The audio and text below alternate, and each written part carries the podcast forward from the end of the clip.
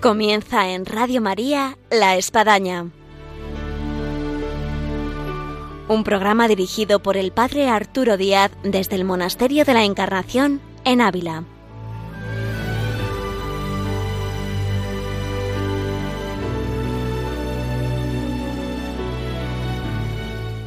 Buenos días. Les habla el Padre Arturo Díaz. Bienvenidos a La Espadaña. Muchas veces en nuestra espadaña por aquí han pasado jóvenes, hemos hablado con ellos, nos han contado unas cosas maravillosas, nos hemos quedado sorprendidos de lo que ha supuesto eh, su programa aquí entre nosotros, pero de esta vez tenemos a alguien que está con los jóvenes, que nos puede dar esa visión de lo que son los jóvenes, de lo que deben de ser los jóvenes. Y para eso tenemos este programa un invitado especial, con el cual ahora comenzamos. Bienvenidos a la espadaña.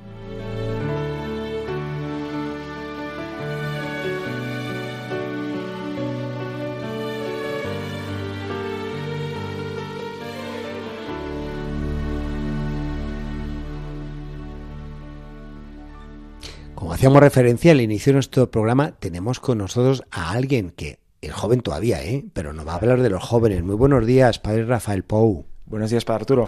El padre Rafael Pou es capellán de la Universidad Francisco Vitoria, sacerdote, legionario de Cristo.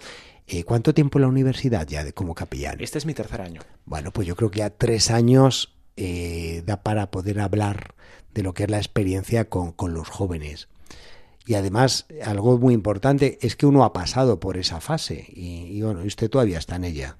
Efectivamente, llevo poco más de un año de sacerdote, o sea que así es. Así que bueno, recién salido del horno. Pare, le pongo en una situación que ahora no está aquí en Ávila y es verse un lunes a la puerta de la universidad. ¿Cómo nos podría describir el joven que usted ve que entra, que está en la universidad, que llega a clase? Pues ciertamente... Además de cara de sueño, a lo mejor. la cara del lunes, efectivamente.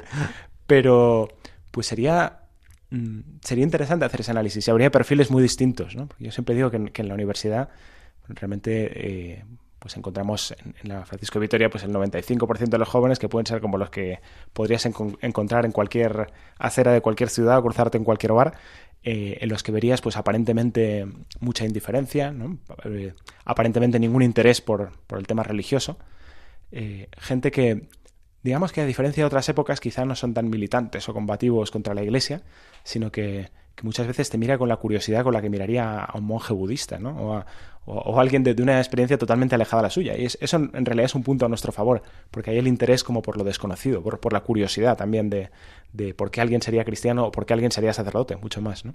También es verdad que encontramos en, pues en nuestra juventud de la universidad, y creo que es un fenómeno también de, de España, por lo menos en algunos ambientes, eh, un reverdecer de la fe, ¿no? Un porcentaje pequeño pero significativo de, jóvenes que se han reencontrado con la fe, pues gracias a toda una serie de fenómenos, ¿no? De Medjugorje, de Fetá, de Hakuna, de peregrinaciones, misiones, y que, pues que suponen un fenómeno muy interesante de, de reencuentro con la fe, con los límites pues, propios de la edad y de la cultura que nos envuelve, pero muy auténtico y muy esperanzador. Cada generación de jóvenes se ha visto marcada, eh, sea por los acontecimientos que les ha tocado vivir, sea tal vez también por los padres que les han formado, educado en base a, también a las experiencias que los padres tuvieron. Y podemos de alguna forma percibir que eh, pues estamos ya 22 años de haber iniciado el tercer milenio. Entonces tenemos a los jóvenes que, que, que nacieron en ese tiempo de, de, inicio del año 2000 y podemos nosotros considerar quizás eh, qué desafíos tienen, eh, qué aciertos, qué desaciertos, usted cómo encuentra en, eh, esta nueva generación de este tercer milenio. Bien, yo quisiera ante todo dar un mensaje optimista, ¿no? en el sentido de que a veces tenemos esta visión negra de que todo va hacia abajo y cada vez estamos peor. Y yo recuerdo que incluso mi, mi abuela, que en paz descanse, hace unos años me decía, ¿no? Dice, Rafa, eh, nos quejamos siempre de que el mundo está muy mal, pero yo veo, oye, yo veo a, a tus hermanos, a tus primos, a sus amigos, ¿no? Las cosas que hacen, que van, van de misiones y tienen dirección espiritual y hacen peregrinaciones y ayudan en cosas. Y decía, pues mi generación íbamos a misa los domingos, sí, pero, pero no teníamos muchas de estas cosas, ¿no? Entonces, realmente sí hay un, un reverdecer y que hay que ver con esperanza. No obstante, pues como usted señala, cada generación se ve marcada por, pues por una mentalidad, ¿no? que en parte la evangelización conecta con esa mentalidad, pero también tiene que ayudarnos a trascenderla. ¿no? Eh, podríamos decir que, y es significativo en ese sentido, el pensar que quizá pues para estas generaciones que usted aludía, ¿no? Los millennial y los Z, a lo mejor si piensas cuál es la profesión aspiracional que define como las ilusiones de una generación, quizá dirías el influencer, ¿no? el que vive de, colgar fotos en Instagram y vídeos en YouTube contando su vida, ¿no? cuando a lo mejor, no sé, o sea, podrías decir en, el siglo XVI a lo mejor esa figura era el conquistador o el explorador, o en el, no sé, en el siglo XVIII pues sería el, filósofo, ¿no? en la revolución industrial el, empresario, el broker en los años 80-90. Eh, eso nos dice un poco de, un posible riesgo que nos tiene que ayudar a, trascender también la fe, que es eh, pues ese inmanentismo, ¿no? ese narcisismo, un poco ese estar centrado en uno mismo, una actitud un poco hedonista, consumista, que puede afectar también a, la vivencia de la fe. Entonces, si yo tuviera que señalar un límite, quizá iría en esa dirección, pero dentro de un horizonte, como digo, esperanzador. Eh, no deja de ser el joven un ser humano que en todas las etapas de la historia de la humanidad al final es el mismo en cuanto a su materia, carne, hueso, Eh, espíritu, la cuestión cambia en su ambiente, en su entorno, ¿no? Em, y esto va un mensaje a lo mejor para padres que están desesperados con sus hijos por el uso del móvil, de la tablet, del ordenador, ¿no? Porque efectivamente se quejan de que está todo el día, qué horror, qué horror. Pero bueno, hagamos memoria. Es interesante la pedagogía de San Juan Bosco, de que antes de juzgar al joven, eh, ponte en sus zapatos y te das cuenta y, pregúntate cómo eras tú.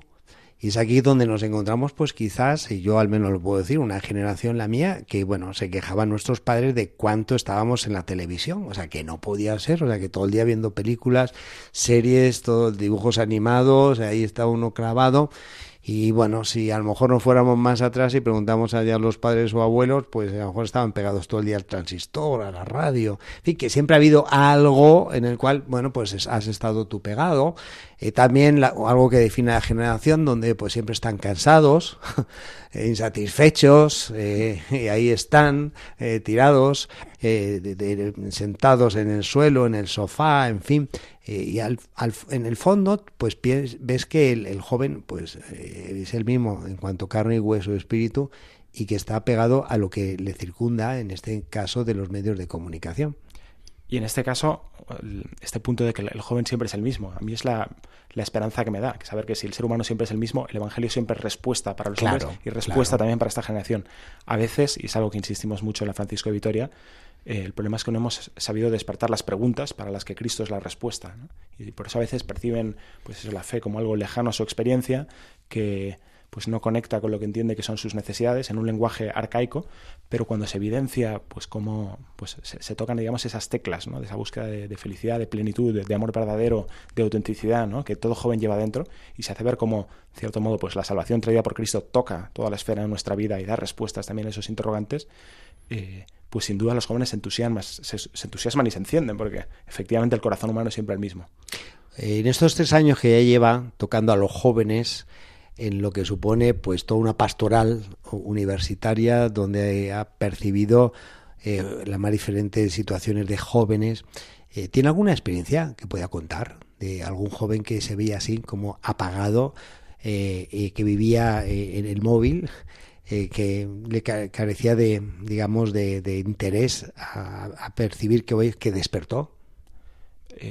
Podríamos hablar de, diversas experiencias. ¿no? Una, sin duda, que, o sea, que he visto es el, el pues, los retiros de FETA, ¿no? que todos conocerán, y experiencias similares como de jóvenes indiferentes, reacios a la fe, no más bien impermeables, gracias a experiencias un poco de, anuncio, ¿no? de encuentro con Cristo, con el amor de Dios de ese tipo, sí, sí he constatado con muchos jóvenes pasar de la indiferencia a la práctica de la fe ¿no? y a, iniciar, a formar parte de una comunidad y a iniciar un camino de fe.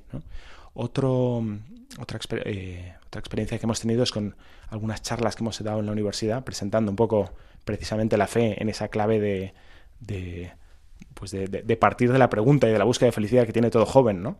Y hacer el retrato un poco de sus mismos problemas, infelicidades y callejones oscuros y, vacíos en los que a veces se meten y hacer ver como eso es precisamente lo que la iglesia le llama pecado y como Cristo te quiere sacar de ahí y como Cristo te, quiere ofrecer una vida más grande y más ilusionante y que con acceso a una mayor plenitud.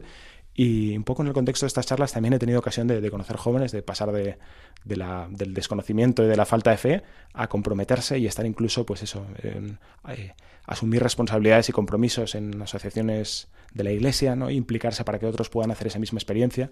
Entonces sí, sí, sí, sí he conocido experiencias de este tipo y, son muchas, gracias a Dios, las que existen hoy.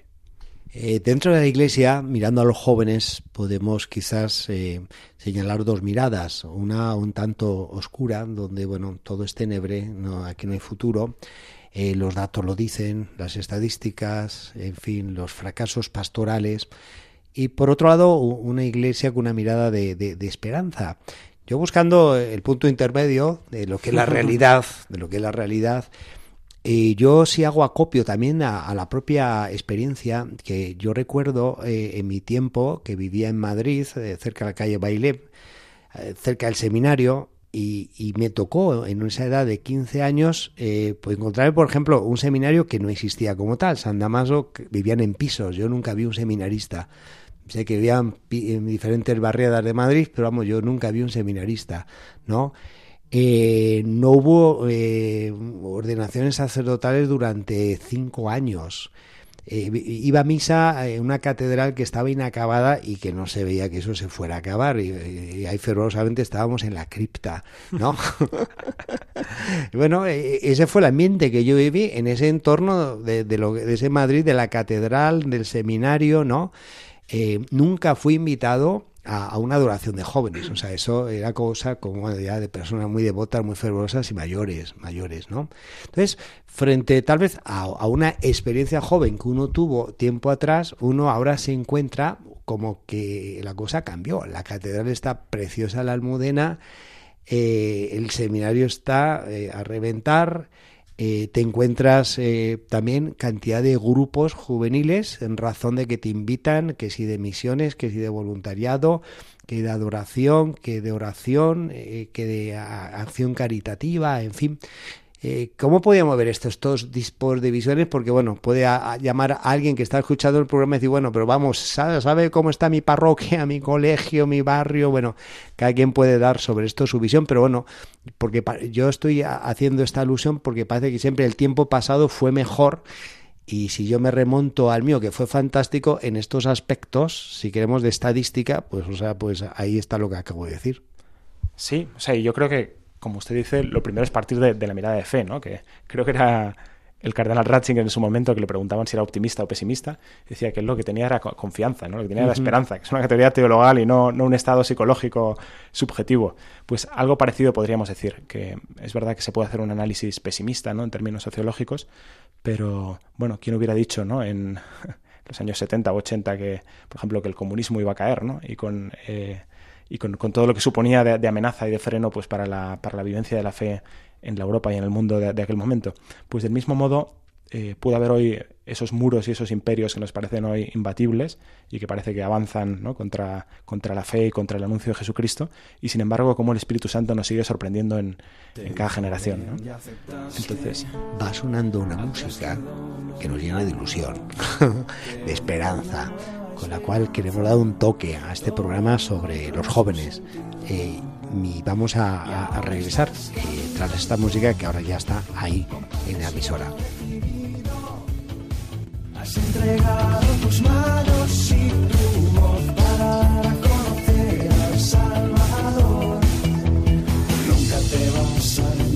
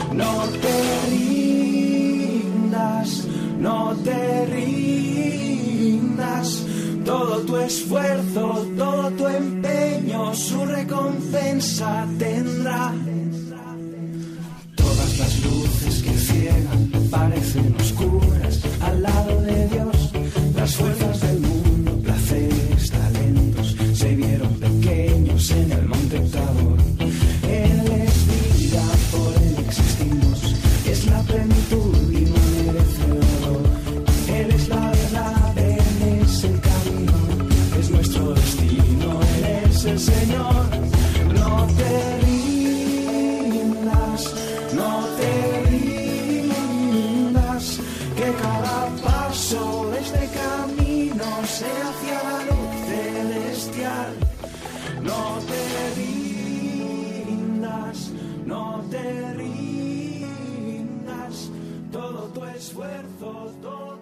Tras esta música esperanzadora, seguimos aquí en Radio María, en el programa de la Espadaña, en esta mañana de viernes, y estamos hablando de los jóvenes, así que no se lo pierdan. Y tenemos para eso con nosotros al padre Rafael Pou, sacerdote legionario de Cristo, de la Pastoral Universitaria, que es capellán de la Universidad Francisco de Vitoria. Muy buenas, Padre Arturo, y de nuevo gracias por la invitación. Y eh, dejábamos un poco en el aire hablando, pues bueno, cómo está la juventud, cómo uno puede echar una mirada hacia atrás, cómo ha sido su juventud. Y en esa mirada de esperanza que estamos queriendo infundir en medio de la realidad, que como usted bien aludía al Papa eh, Benedicto XVI, qué importante es la confianza. Eh, en este realismo, ¿cuáles han sido las actividades que usted ha sentido que han dado eh, eh, cierto en medio de estos a veces experimentos que uno dice, bueno, pues vamos a hacer tal tipo de actividad y dice, pues no vino nadie. vamos a juntarles para tal cosa y pues, pues al final fue un fracaso. Eh, ¿qué, ¿Qué apunte puede dar para nuestros oyentes de actividades acertadas en la pastora universitaria con los jóvenes? Bien, hemos mencionado ya los, los retiros de FETA. Eh, hemos aludido también al, al, aspecto de la adoración, que como usted decía, yo también, pues cuando yo tenía 17 y 18 años, era una cosa muy extraña eso de la, ir a la adoración, hora santa los jueves, sin embargo, pues qué extendido está, ¿no? Y, eh, como en la universidad efectivamente fácilmente tenemos 100, 200 jóvenes o, o, más viniendo cada jueves, y no es un fenómeno aislado, sino que, que muchas parroquias a nuestro alrededor también se da.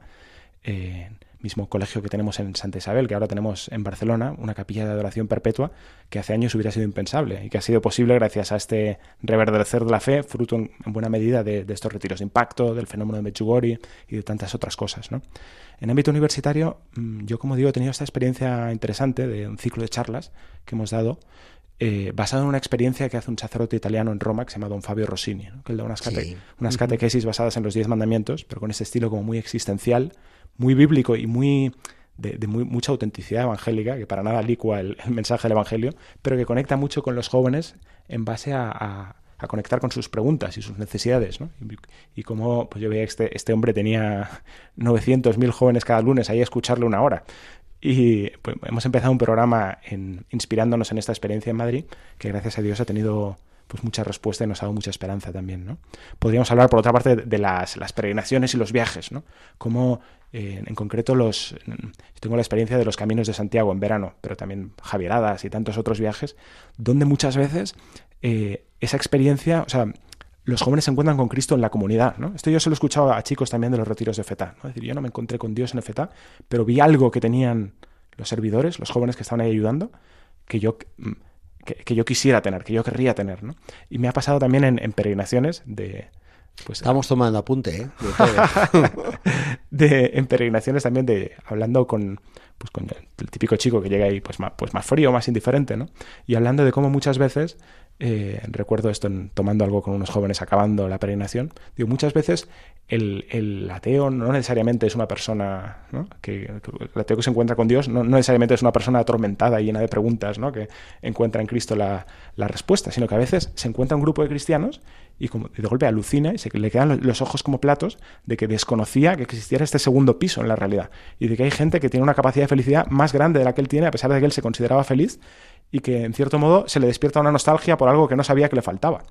Y recuerdo cómo eh, este joven se me queda mirando y dice, eso es exactamente lo que me ha pasado. ¿no?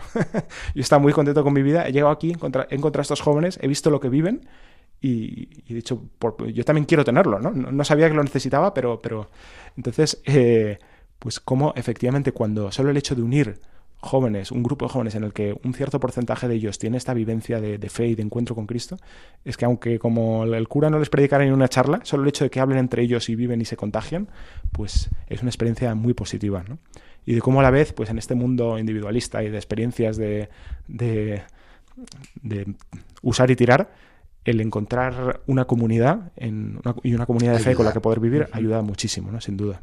Hablando de comunidad, yo quiero dar un apunte a toda esta lista que ya nos ha presentado aquí el padre Rafael y viene a ser la visita a los conventos de clausura. Aquí como capellán de la Encarnación yo quedo admirado impresionado del el sinnúmero de, de, colegios, universidades, grupos de jóvenes que, que pasan por aquí, ahora un poquito más frenados por el coronavirus, pero es increíble, impresionante que también si no se remonta a nuestro tiempo de juventud, ahí por los años 80, pues vamos, no sé, a mí nunca me llevaron propiamente a hacer la visita a un convento por ahí perdido ¿no? en España de unas monjas de clausura, ¿no? Y bueno, es todo un factor. Y qué importante es, padre, ahora que lo menciona, el, aspecto testimonial en este aspecto, ¿no? O sea que si, si, si, tanto nos ayuda y nos impacta ¿no? una conversación, un locutorio con, con las, las hermanas carmelitas o con otros grupos eh, contemplativos, pues es precisamente porque no te están hablando de teoría, te están hablando de su vida. Y ves gente que ha puesto toda la vida en el asador por Cristo, ¿no? Y rebosa una alegría y tiene una sonrisa de oreja a oreja y unos ojos que, lo dicen todo. Y yo creo que en nuestra época, todas las épocas, ¿no? Lo decía Pablo VI, pero, pero aplica siempre que tiene más necesidad de, testigos que de maestros, ¿no? Y cuando hablamos de teorías, la gente le suena rollo, y cuando te dices esto, ¿no? Me ha sucedido, y como dice Cotelo, te puede pasar a ti, la gente se abre, porque ve, una experiencia que ellos también podrían hacer. Hay oyentes que nos están escuchando con mucho interés. Eh, tienen el problema en casa porque tienen un adolescente, están acordando de él, o un joven, y dicen, pues, ¿qué podría yo hacer? Eh, efectivamente, hay un desafío de transmisión, en este caso, digamos, de fe, de, de, valores cristianos, de una generación de padres a hijos. Es algo que usted también lo vio en la universidad, sea por las edades de los profesores al respecto de los alumnos, como también de, de los padres que, que, van, de alguna forma, a hablar con ustedes, a ver qué, qué, qué se puede hacer con su hijo. Eh, ¿qué, ¿Qué tecla se puede tocar en torno a esta transmisión de la fe? Pues efectivamente es todo un desafío, como dice para Arturo, y, aquí tenemos siempre como el, el, peligro entre los dos excesos, ¿no? entre el padre policía y el padre pasota, ¿no? en la transmisión de la fe, que ambos resultan antipáticos. Eh, obviamente habría que empezar por decir que, pues que lo primero es, en la medida que yo busque apasionadamente a Jesucristo y viva unido a Él, y esa realidad transforme y llene mi día, eso es un mensaje de por sí solo para los, para los hijos. ¿no? Muchas veces lo primero que necesitamos, lo digo para los padres de familia, como para mí como sacerdote, es pues nosotros mismos convertirnos y abrirnos más a la gracia y, tener, pues como diría Nietzsche, más cara de resucitados. Pero dicho esto, eh, a mí me ilumina un poco un principio que mm, elabora Luigi Giussani ¿no? en uno de sus libros, El riesgo educativo, que, habla de cómo entre esos dos excesos de la educación, ¿no? que está, por ejemplo, la, educación del guardia del campo de concentración nazi, ¿no? que, busca limitar la libertad del hijo a toda costa y no dejarle libertad de movimiento porque, porque ya sabemos lo que es bueno para él. ¿no? Y tienes, por otro lado, el, quizá el exceso en el que se ha caído más en las últimas décadas, que es la, educación borracha de libertad y de autonomía. ¿no? De tu sal, ten experiencias, ya encuentra tu camino, ¿no? descúbrelo por ti mismo. Y, dice, y ambas son una traición al hijo. ¿no? Dice, lo, lo que deberíamos hacer es dándole un espacio creciente de libertad para que madure y tome sus decisiones, sin embargo hacerle una propuesta, una hipótesis de sentido. Dice, yo no te lo impongo, pero yo te, planteo la hipótesis de que el cristianismo, que Jesucristo, el Hijo de Dios, puede llenar tu vida, puede darte un sentido, este encuentro que yo he tenido tú también lo, puedes tener y, no vas a ser tan feliz y tan pleno y tu vida va a tener tanto sentido va a estar tan iluminada como en este camino, pero te dejo probarlo. Y tienes que ser tú el que, el que vayas experimentando y haciendo la, la prueba y dando los pasos para ver si eso es verdad en tu vida. El tiempo se nos va. Es una pena porque, bueno, esto da para mucho. Pero yo no quisiera irme sin que el padre Rafael Pou nos dejara un mensaje para los desanimados. para aquellos padres de familia, catequistas, profesores, abuelos, donde parece que la semilla aquí no crece, ¿no? No crece, cayó en tierra eh, rocosa, en tierra desértica, en tierra que se la comieron las aves. Eh, ¿Cuál sería el, mensaje para los desanimados? Bueno, yo creo que el primer mensaje en general para el desanimado es darnos cuenta de que, eh, de que no necesariamente estamos llamados a transformar, conquistar todo el mundo y tener éxito visible. Lo importante es que la sal, la sal no se vuelva sosa, que, que permanezca esa luz, ese testimonio que esa acción de, la minoría creativa que son los cristianos en el mundo, que dé testimonio de la resurrección de Cristo. Y, en ese sentido nosotros dirigir a esa mirada a Cristo resucitado, cuando nos sentimos un poco como los discípulos de Maús, que estamos ya de vuelta, o estamos como los apóstoles encerrados en nuestro gueto con las puertas cerradas por miedo al mundo malo, y creer en esa fuerza de Jesucristo resucitado e invocar a ese Espíritu Santo que puede hacer nuevas todas las cosas, que puede derribar todas esas murallas de Jericó que, a veces parece que presenta la sociedad y abrirnos primero en nuestra propia vida a esas sorpresas que el Espíritu Santo tenga para nosotros. Y si nos abrimos y hacemos ese acto de fe, estoy seguro que el Espíritu Santo irá sugiriendo los pasos concretos que dar pues con mi hijo, con mis amigos, con mi familia, mis compañeros de trabajo, irlo secundando poco a poco, con paciencia, sin esperar ver el árbol. El cristianismo no es un, estado binario, sino es un proceso. El cristianismo, el Evangelio nos habla de una semilla que se lanza y que al principio es la más pequeña de todas las semillas y poco a poco se va convirtiendo en un árbol. Entonces, tener, tener paciencia con ese ritmo de la fe y, y una fe que se haga operativa en escucha y en, ir dando pasos. Eh, perfecto, aquí está tomado nota y yo lo reforzaría con aspecto de la esperanza. Eh, como eh, no hay que cansarse de sembrar y ya el fruto Dios lo dará. Remitiendo a mi propia experiencia, tuve abuelos que rezaron porque en casa hubiese algún hijo religiosa, religiosa. Mis abuelos murieron temprano, no vieron a nadie y hoy en día somos dos, mi hermana Carmelita y un servidor. Ellos en el cielo la están gozando. Así que no nos cansemos de la esperanza. Muchas gracias, Padre Rafael. Muchas gracias a usted, Padre Arturo. Y un saludo a todos. Hasta la próxima.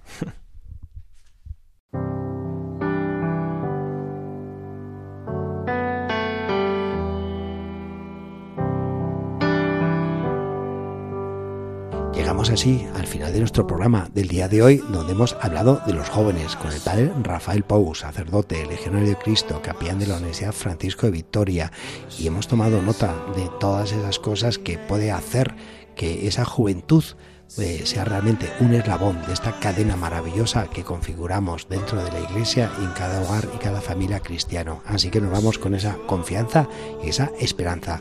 Hasta el próximo programa, Dios mediante, aquí, en Radio María, en La Espadaña. Hasta entonces.